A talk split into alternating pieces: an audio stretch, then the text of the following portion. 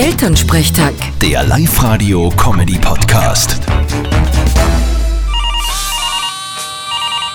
Hallo Mama. Grüß dich, Martin. Geht's dir eh gut? Ja, Frali, was ist denn mit dem Papa? Hat er noch einen Picken? Nein, der übt für morgen, für den Nationalfeiertag. Aha, was macht er denn da leicht? Na, da sind wir bei Flaggen und dann singen wir die Bundeshymne. Tust du das nicht? Äh, na, das tue ich nicht. Ja, hast du überhaupt eine Flagge? Sicher habe ich eine, von Tibet, wie er mal auf einer Demo war.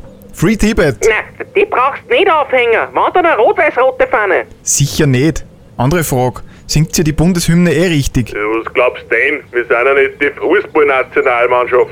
Äh, Heimat großer Töchter und Söhne. Sehr brav, so lobe ich mir das. Sag, kommst du am Wochenende heim? Äh, ich glaube, das wird sie nicht ausgehen. Vierte Mama. Bitte, Martin.